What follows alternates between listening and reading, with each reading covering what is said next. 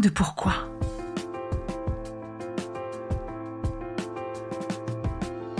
Écoutez bien. Ici, les spécialistes de la résilience, les survivants du cancer, vous raconter leur traversée, leurs chocs, leurs peurs, leurs espoirs et leurs choix face à cette maladie qui les transformera à tout jamais.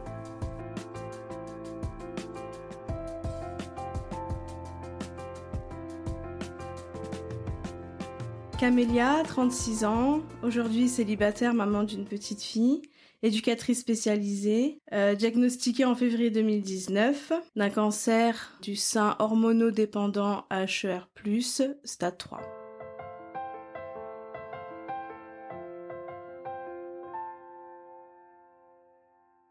Bonjour Camélia, merci d'être venue me voir. Avec grand plaisir. pour participer à la grande saga de d'À de pourquoi. Donc euh, je sais que tu as fait de la route pour venir me voir. On est lundi matin aujourd'hui, je te remercie beaucoup. je suis ravie d'être là en tout cas. Alors, ma première question, bien sûr, comme toujours, c'est comment ça va aujourd'hui Camélia? Ça va, euh... Je vais pas dire que c'est tous les jours ça va, mais, mais ça va. Je me sens mieux ces derniers temps. Est-ce que tu peux nous raconter comment cette épreuve est arrivée dans ta vie? Est-ce que tu peux nous raconter l'annonce? J'étais une jeune maman de 32 ans avec une petite fille de 2 ans. Je vivais euh, maritalement, on va dire, avec mon conjoint depuis plusieurs années. Voilà, j'avais des projets de vie, des envies d'achat, comme tous les jeunes gens, on va dire, euh, envie d'un deuxième bébé, euh, envie d'évoluer dans ma carrière et tout et tout, plein de projets. Et j'ai trouvé un dimanche après-midi chez moi une boule dans mon sein, voilà, j'ai auto-palpé, j'ai vu qu'il y avait quelque chose qui allait pas. J'ai attendu quelques jours en me disant que peut-être c'était rien, que peut-être j'imaginais, peut-être c'était le cycle, etc. Et au bout de quelques jours, euh, je me suis rendue à l'évidence que c'était toujours là, et c'est là que j'ai commencé à consulter. En sentant cette boule, est-ce que tu as pensé au cancer tout de suite ou non? D'un côté, j'étais pas assez sensibilisée, je savais pas que c'était possible d'avoir un cancer du sein aussi jeune, mais bien sûr on y pense parce que parce que voilà, on en entend parler quand même souvent. Euh, après, j'étais un peu dans l'entre-deux où je me disais il faut quand même que je consulte et en même temps, bah, je voulais pas du tout croire à ça, donc forcément, euh, je me disais il faut que je m'enlève cette préoccupation de la tête. Euh. Puis en fait c'était aussi parce qu'il y avait l'anniversaire de ma fille qui arrivait et du coup j'ai pris un rendez-vous la veille de son anniversaire en me disant bah je vais enlever ça de ma tête pour pouvoir me concentrer sur l'anniversaire de ma fille mais ça n'a pas été le cas. Raconte-nous, tu vas chez un généraliste premièrement. Euh, on me dit les phrases bateaux que toutes les jeunes femmes entendent. Vous êtes jeune, euh, c'est trop gros pour que ça soit euh, quelque chose de pas beau. c'est très probablement un kyste. vous n'avez pas d'antécédents. Qui te rassure ou qui te rassure pas? Non, je coupe la parole et je dis bah peu importe, moi je veux savoir, je veux voir, je veux faire les examens qui vont déterminer quoi si c'est vraiment un kyste ou pas. Et ils m'ont dit oui par acquis de conscience on va le faire et heureusement et du coup, euh, l'après-midi même, euh, je suis partie faire une échographie. Euh, et, au début, c'était pareil. Au début de l'échographie, on prenait un peu à la légère. Vous êtes jeune, pas d'antécédents et tout ça. Et puis en fait, très vite pendant l'échographie, il y a eu un silence et et tout le monde a compris, même moi, qu'il y avait quelque chose qui allait pas. Et ils m'ont programmé le lendemain une mammographie. Et le lundi matin, première heure, une biopsie. C'est pendant cet écho que d'un seul coup tu te dis waouh. Quand je vois le silence qui s'installe, le sourcil de la personne qui se fronce, et je vois qu'il y a un sentiment d'urgence, on prend les rendez-vous rapidement, euh, on me dit faut pas tarder, euh, demain vous êtes là, euh, machin. Là, je sens qu'il y a quelque chose.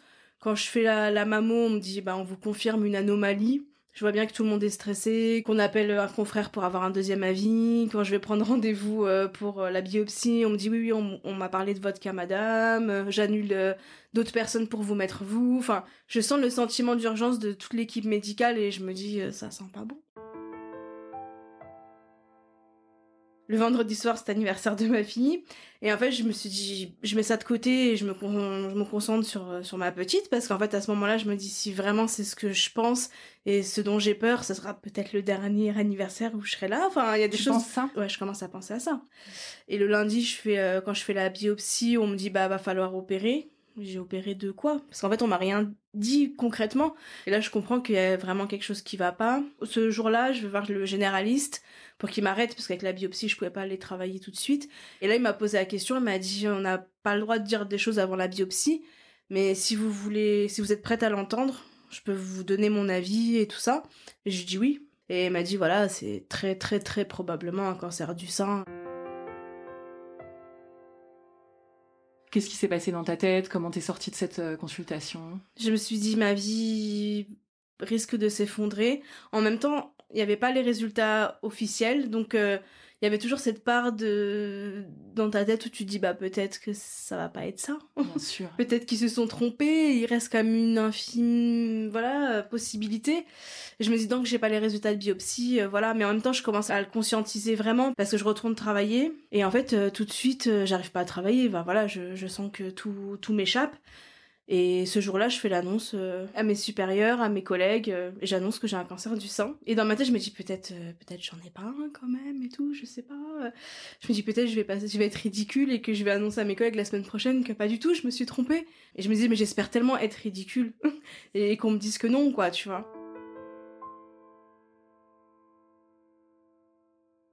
Le lundi qui a suivi, bah, c'est là où j'ai eu bah, le retour de la biopsie et l'annonce officielle. Et en fait, jusqu'à présent, on me disait que c'était euh, pris euh, super tôt, précoce, machin. Et là, en fait, on me dit euh, pas du tout, stade 3, hormonodépendant, des années de traitement, falloir opérer, faire une grosse chimio, machin, truc. Et je suis waouh, quoi. Et là, je comprends bah, qu'il y aura un avant et un après dans ma vie, quoi. C'est quoi ta première ressource? En fait, je suis allée à ce rendez-vous avec mon mari. Premièrement, je sors de là, bah, on s'assoit par terre. Hein. Je veux dire, à un moment, on n'a on plus la force de tenir debout quand on a des nouvelles comme ça. On pleure un bon moment. Et en fait, je me dis, euh, si je veux qu'il me soutienne, lui, il va falloir que lui ait du soutien. Donc la première chose que je lui dis, c'est euh, on va aller chez ta famille pour leur annoncer parce que j'ai envie qu'il soit là pour toi. et que tu sois là pour moi. Voilà, parce qu'après c'est aussi mon tempérament, je pense aussi beaucoup aux autres avant moi, ce qui n'est plus vraiment le cas, mais on en reparlera plus tard. Et ensuite je lui ai dit, bah ce soir il faut que j'aille chez mes parents pour leur annoncer.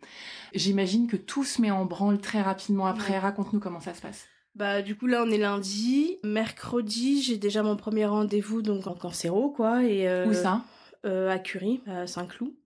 Ça commence, donc là on me confirme le diagnostic on me confirme euh, bah, le stade 3, on me confirme que c'est donc hormonodépendant, HER+, que bah, je vais avoir une opération en premier. On me propose aussi une préservation de fertilité, parce que j'étais en bébé 2, enfin en projet, donc euh, voilà.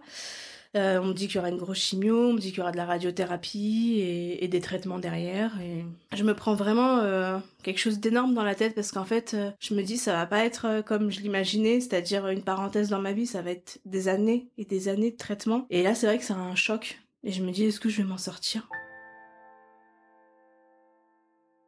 Ça me paraît tellement long, tellement insurmontable. Quand tu dis ça, est-ce que ça veut dire que t'as eu peur pour ta vie? Concrètement, oui. Jusqu'à présent, j'ai encore peur pour ma vie. Enfin, c'est, c'est quelque chose qui reste.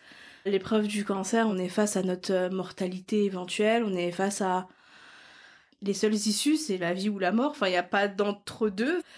Donc euh, oui, ça reste dans un coin de ma tête. Après, je le rejette euh, le plus loin possible parce que à ce moment-là, j'ai juste besoin d'être euh, combative pour attaquer le, traitement et combattre la maladie. Mais mais oui, oui, j'y pense.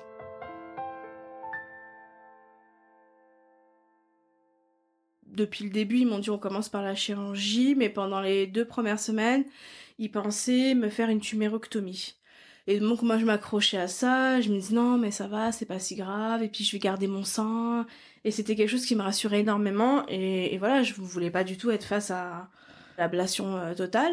Et en fait, assez rapidement, ils ont commencé à trouver des trucs un peu louches. Euh, quand j'ai fait le TEP scan, bah, ils ont vu qu'il y avait un ganglion qui était touché. Et puis ils ont vu d'autres petits trucs un peu plus loin dans le sein. Et là, ils ont un peu comme paniqué en se disant non, en fait là, c'est en train de, partir dans tous les sens. Faut qu'on stoppe le plus rapidement possible. Et en fait, ce qui s'est passé, c'est qu'ils m'ont appelé donc par téléphone un vendredi soir. Et en fait, ils m'ont annoncé, euh, on vous confirme l'opération qui est prévue donc vendredi prochain, donc dans huit jours. Et euh, on vous annonce qu'on a décidé de faire une ablation totale du sein. Vous avez une semaine pour vous y préparer dans ma tête, j'étais, mais en fait, euh, même une vie, je me prépare pas à enlever mon sein. Enfin, donc une semaine, ça n'a pas de sens. Bref, tout est un peu en urgence et je sais même pas ce qui va m'attendre. Et voilà, donc je passe une semaine euh, en me disant, bah, il faut que j'aille de mon plein gré enlever mon sein alors que j'ai pas envie. Et franchement, c'est une semaine qui est hyper longue parce que je, je sais pas où je vais trouver la force de faire quelque chose que j'ai pas du tout, du tout envie de faire et je me sens pas malade et je comprends pas ce qui m'arrive et voilà, c'est compliqué. Comment on trouve la force d'y aller, de le prendre, ce taxi, pour aller euh, se faire enlever un sein je me suis dit, il faut que je trouve de l'aide parce que ça va pas du tout.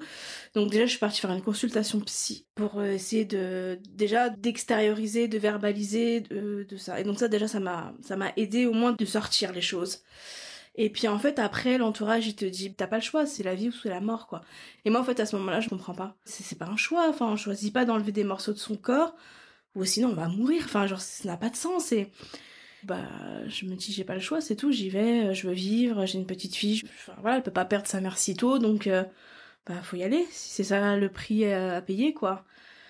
Je cache énormément ce que je ressens par rapport à mes accompagnants par rapport voilà aux, personnes qui, qui m'entourent et qui me soutiennent bah je mets un sourire sur mon visage et je fais comme si rien n'était alors que j'ai la mort dans l'âme quoi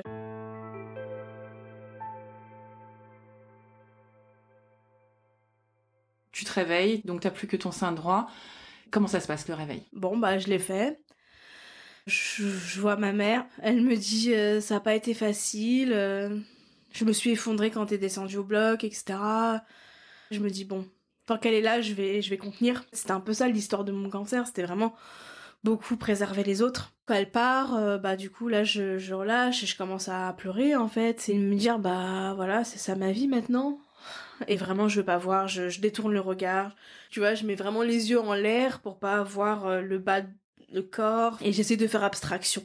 Après, si tu vas à l'hôpital, j'ai rencontré des jeunes femmes et ça, ça m'a fait beaucoup de bien parce qu'on a discuté, on a dédramatisé et, et ça a un petit peu allégé tout ce que je portais à ce moment-là. Ça fait tellement de bien ça, de pouvoir discuter entre gens concernés. Euh, parce qu'on n'a pas du tout les mêmes préoccupations, pas du tout la même vie, et, je me sentais beaucoup moins seule à ce moment-là quand je rencontre des trentenaires comme moi, et je me dis, euh, ok, c'est pas que moi qui vis un truc horrible en ce moment, ça arrive à d'autres personnes, et en fait, on a, on a quand même pas mal rigolé, finalement, malgré tout ça, quoi. C'est cette force qu'on a de, résilience, et c'est quand même assez incroyable. Ils m'ont dit, on vous laisse pas sortir... Euh, sans que vous ayez vu. Au début, je l'ai mal pris. Après, ils m'ont expliqué. Ils m'ont dit non, mais parce que c'est c'est difficile à voir, on le sait, on préfère être là pour vous accompagner et tout. Donc j'ai vu que c'était dans un, esprit bienveillant. Et en effet, donc euh, j'avais une infirmière avec qui je m'entendais bien et on a décidé de le faire ensemble. Et je lui ai dit que voilà que c'était très compliqué pour moi. Donc elle m'a juste dit on, on va le faire sur quelques instants, le temps de changer le pansement, vous jetez un coup d'œil. Donc on l'a fait comme ça le dimanche matin mais je voulais pas voir. Je dis mettez-moi un pansement tout de suite, je veux pas voir. Après, j'imagine que de toute façon, quand on rentre chez soi, on est quand même face à face à nous hein, dans, notre, dans notre miroir. T'as réussi à euh, accepter cette image ou euh... bah, ça a pris du temps. J'avais une infirmière bien sûr qui venait, tout ça qui s'occupait. Donc au début, euh, j'ai laissé complètement en faire et voilà. Et puis après, j'ai essayé de commencer à regarder au moins le pansement, regarder un peu bah parce que comme j'avais une poitrine assez forte de l'autre côté, bah le déséquilibre et euh, la symétrie, j'essayais de voir si ça se voyait à travers les vêtements. Je faisais un peu des photos, je regardais au miroir, je me disais bon, si je mets un t-shirt assez large, est-ce que ça se voit ou pas? Enfin voilà, j'ai fait un peu comme ça euh, pendant les premiers temps quoi. Après cette opération, Camélia, tu subis une chimio? D'abord, je fais la préservation de fertilité, qui personnellement, pour moi, dans mon parcours, a été assez compliqué. Euh, ça a été hyper traumatisant. Je pense que je m'attendais pas à ça. Et franchement, euh, un mois après me faire enlever le sein, je me retrouvais encore au bloc euh, pour subir donc un prélèvement d'ovocytes. Et pour moi, ça a été hyper compliqué. Je comprenais pas ce que je faisais là. Et ensuite, oui, ensuite, il y a eu la chimio, les trois EC et trois taxotères. T'as perdu tes cheveux? Oui. Après la première chimio, j'avais les, enfin, j'ai passé la tondeuse avec un sabot, j'ai laissé un centimètre, et après la deuxième chimio, bah, j'ai dû tout raser parce qu'il y avait des trous partout. Euh, avec la deuxième produit, ils ont commencé à repousser. Et donc, en fait, je les ai quasiment jamais coupés depuis. Donc là, en fait, ça fait un peu plus de trois ans de repousse. Et donc, oui, là, maintenant, ils sont longs. Ah, c'est cool. Je suis contente. On a parlé du sein en moins. Là, il y a le sein plus les cheveux en moins. Mm-hmm. Donc tous les attributs de la féminité un petit peu en moins. Euh, comment tu vis ça? Depuis le début, je voulais pas mettre de perruque. C'était un truc qui m'attirait pas, qui était trop bizarre. J'avais fait tatouer mes sourcils aussi parce que comme je suis bien brune, je me disais si j'ai plus de sourcils, euh, c'est vraiment super ça. Moi aussi, je l'ai fait le tatouage des sourcils. Mm. Quand t'as plus ni cheveux, ni sourcils, ni rien, ni mm. cils avoir juste cette, cette ombre au niveau des sourcils, sa architecture, je trouve, le visage, et ça change la donne, quoi. Je trouve Ah ça super de faire ça. Et vraiment, et en plus, il y a plein d'endroits où ils font des, des offres, des promos, des choses pour aider les dames euh, qui passent par le cancer. Et moi, ça m'a aussi pas mal aidé. Et euh, quand j'avais encore mes cheveux, j'ai fait des essais de nouage, euh, de comment mettre mon foulard, enfin des trucs comme ça. Mais ça n'a pas empêché que ça a été hyper compliqué de, de perdre mes cheveux. j'ai enlevé les miroirs de chez moi parce que je voulais pas me voir quand je me suis rasé la tête. Et puis j'avais aussi beaucoup peur que ma fille euh, ait peur de moi ou qu'elle me reconnaisse pas. Et donc je cachais beaucoup. Et puis un jour, euh, bah, un jour elle a vu parce que mon bonnet avait glissé et tout. Et puis moi à ce moment-là, ça allait déjà mieux par rapport à ça. Et au final, elle l'a pris à la rigolade. C'était plus mm, rigolo pour elle et du coup ça a été. Et puis après, oui, j'ai perdu mes, mes cils, mes sourcils avec le deuxième produit. Et là, c'était encore plus compliqué que les cheveux, je trouve, parce que vraiment, comme tu disais, euh, on se reconnaît pas. J'avais vraiment le teint très maladif, euh, jaune, enfin, j'étais boursouflée aussi, enfin, donc je, je m'en reconnaissais plus du tout, quoi. Comment t'as vécu cette chimio? Va dire que j'ai eu une chimio qui était lourde et que moi j'ai aussi beaucoup réagi à la chimio. Du coup, j'avais énormément d'effets secondaires qui étaient très très forts, qui étaient très très longs aussi, plus longs que la normale et vraiment très très forts. Donc ça a été ça a été très compliqué. J'ai perdu beaucoup de poids la première chimio parce que bah parce qu'en fait j'arrivais plus du tout à me nourrir. Peut-être euh, un demi fruit par jour et je m'obligeais. Euh, j'arrivais plus à m'hydrater non plus ni à boire parce qu'il y avait vraiment rien qui passait. Enfin, ça a été ça a été très compliqué. Et en fait, je suis restée euh, quasiment cinq jours euh, complètement alitée et en fait euh, amorphe euh, au point de plus parler. Je pas parlé pendant plusieurs journées. C'était hyper impressionnant pour mon entourage. Et moi, ce que je faisais, c'est qu'à chaque chimio, j'allais chez mes parents pour euh, un peu éviter ça à ma fille et aussi prendre bah, le temps de me concentrer sur sur moi parce que en fait voilà j'avais pas envie d'être un poids même pour mon mari puis ensuite je revenais euh, j'étais pas en forme mais bon je revenais euh, pour m'occuper de ma fille enfin au moins être présente quoi Comment ça s'est passé euh, justement tes relations avec ton mari Est-ce que tu as eu le soutien que tu espérais? Bon, on est vraiment hyper vulnérable, quoi. Plus de Mm. seins, plus de cheveux, malades, alités. euh, L'image de nous-mêmes dans les yeux des autres et surtout dans, dans, dans l'œil d'un partenaire, je veux dire, d'amour, c'est quand même pas évident. Disons que le soutien était pas mal pendant euh, les six premiers mois. Et ensuite, après, je pense qu'il s'est fatigué. Ça a pas trop impacté euh, notre vie euh, intime et tout. Moi, je me sentais un peu mal par rapport à ça et tout. Mais lui, ça va, il a, il a quand même resté assez présent. Je pense qu'après, il comprenait pas tout. Enfin, il comprenait pas l'impact. voilà, par exemple, quand je revenais de chimio, après avoir été cinq jours chez mes parents, bah, il avait l'impression que euh, je pouvais euh, faire euh, un peu comme d'habitude à la maison. Et j'avais beau lui expliquer que non, en fait, que je n'étais pas partie en vacances, quoi. Et que je reviens d'une chimio et que je suis épuisée. Il avait du mal un peu à comprendre. Il me disait oui, mais je me suis occupée tout seul de la petite pendant cinq jours et tout. Je dis oui, je sais, mais enfin, je vais faire ce que je peux, en fait. Et des fois, il y avait cette incompréhension qui était un peu compliquée et tout. C'est difficile, je pense, pour les gens qui nous accompagnent au quotidien. Au bout de six mois à peu près, ça a été compliqué. Puis j'ai préféré me tourner vers d'autres personnes pour trouver le soutien nécessaire parce que je sentais qu'il était moins présent et moins impliqué et voilà. On a compris que vous vous êtes séparés. Est-ce que la maladie a joué un rôle là-dedans dans votre séparation? Elle a accéléré les choses. Ça sortait pas de nulle part, j'ai envie de dire. Il y avait déjà des problèmes de couple avant le- la maladie, si tu veux. Après, la- euh, quand il y a eu la maladie, bah forcément, on s'est concentré sur euh, le plus important qui était bah, survivre. Et en fait, la maladie a été révélatrice sur euh, pas mal d'aspects, quoi. Pour finir, pour la chimio, j'ai eu le Taxotere aussi, qui est euh, un produit qui est très très fort.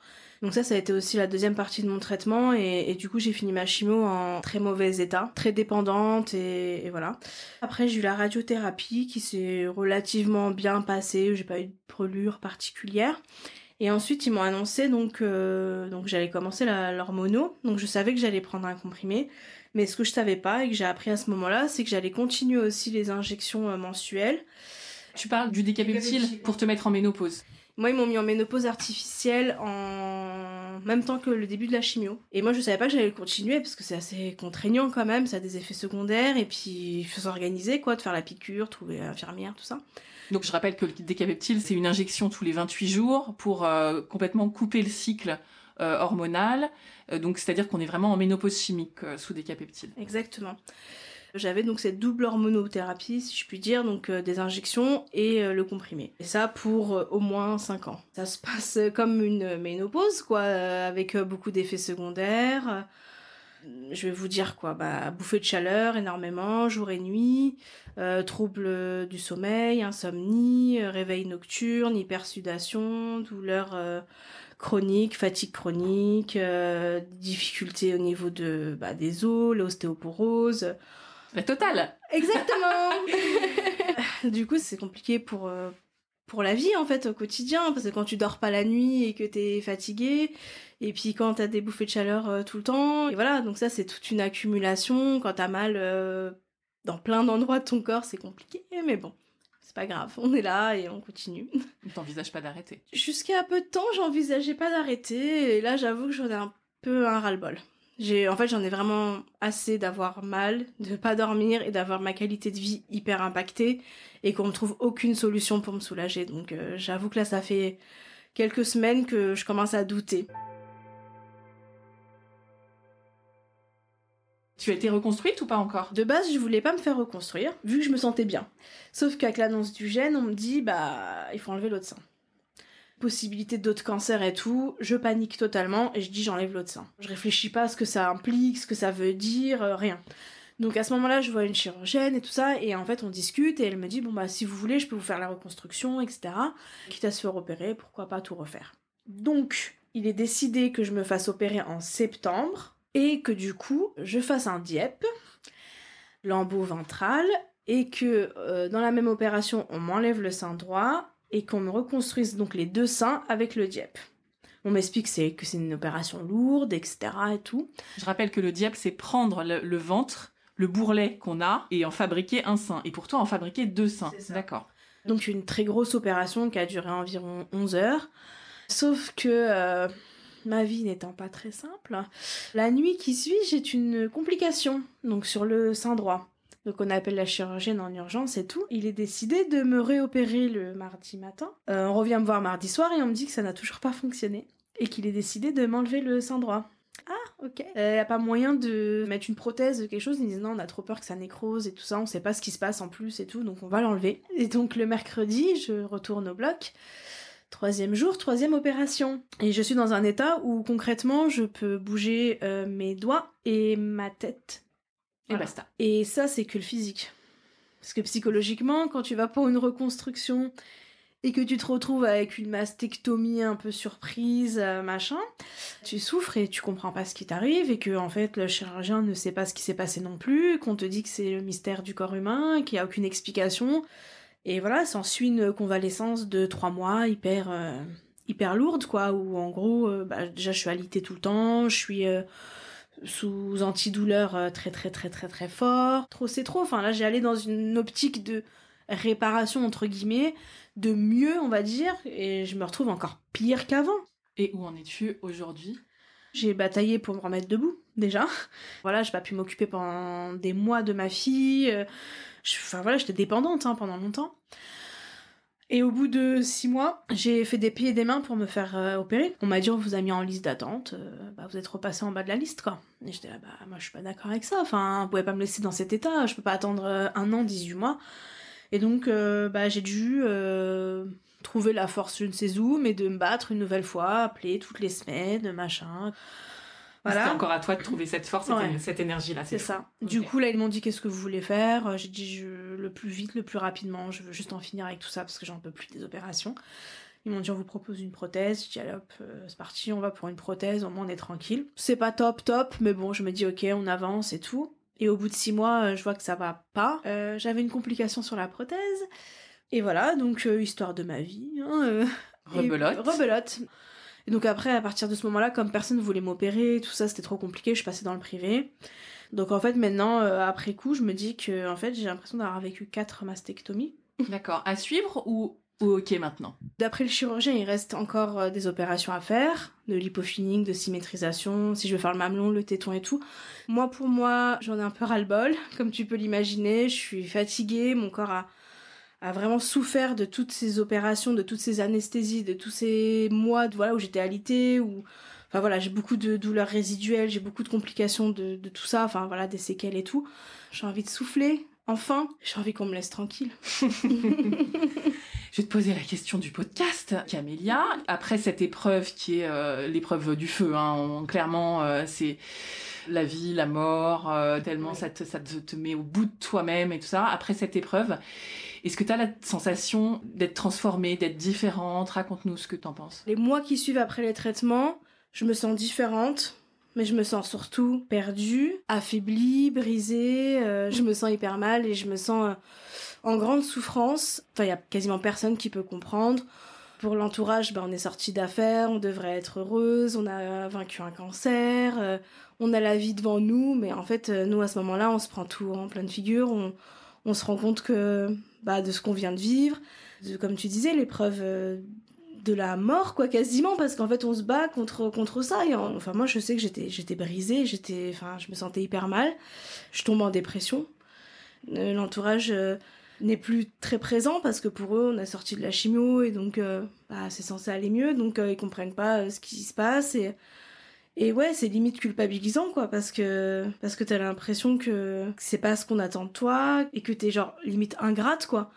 T'as réussi à survivre contrairement à certaines personnes et t'es pas heureuse et t'es pas bien et et t'as juste envie de rester dans ton lit pleurer toutes les larmes de ton corps et et tu comprends pas pourquoi Le terme euh, après cancer, il est, il est pas juste en fait. C'est la, c'est s'appelle l'après-traitement parce qu'en fait le cancer il se finit pas euh, à la fin d'une radiothérapie. On sort pas du cancer comme ça et en fait on a vraiment besoin qu'on nous entende là-dessus parce que c'est pas la fin du cancer. Le cancer c'est long, le cancer il y a plein de choses derrière. Il y a encore des traitements, il y a encore euh, bah, des opérations, il y a, il y a plein de choses. Il faut dire à toutes les femmes, à tous les hommes qui, qui, qu'après les traitements, il y a cette phase qui est hyper compliquée et qu'il faut pas culpabiliser et que c'est normal de prendre le temps de se reconstruire physiquement parce que les elles sont encore là, hein, les effets secondaires ils sont encore là et aussi psychologiquement parce que comme tu dis on n'est plus la même personne, on a vécu une épreuve qui nous change énormément. Quelques mois après on m'annonce donc je suis en rémission. Donc je me dis ok c'est bien et tout. Euh, je commence un peu à sortir la tête de l'eau et en fait euh, quelques semaines après contre toute attente parce que je m'y attendais vraiment pas. Rendez-vous donc au génétique et là on m'annonce que je suis porteuse d'une mutation génétique rare. Pour moi ça a été aussi fort que l'annonce du cancer pour te dire à quel point ça m'a impacté. Et puis en fait, qui dit génétique dit héréditaire, qui dit héréditaire, bah dit ma fille, qui dit ma fille dit aussi mes parents, qui dit mes tantes, mes cousines.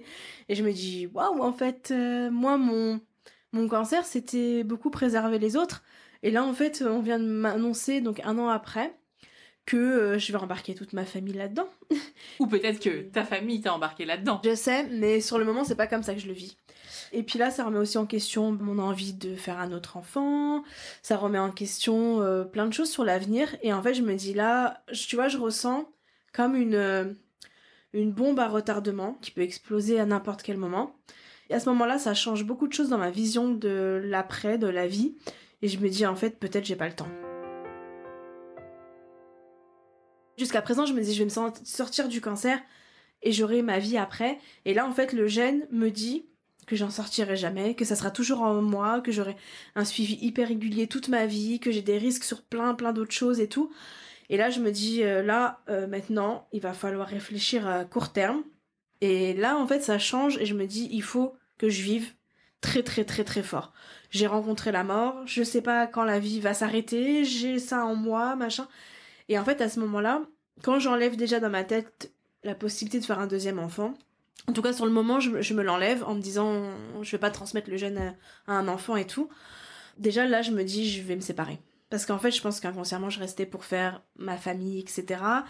Et là, en fait, je me dis, ok, là, t'es pas heureuse avec cette personne il va falloir prendre des décisions pour vivre intensément maintenant, tout de suite, urgemment.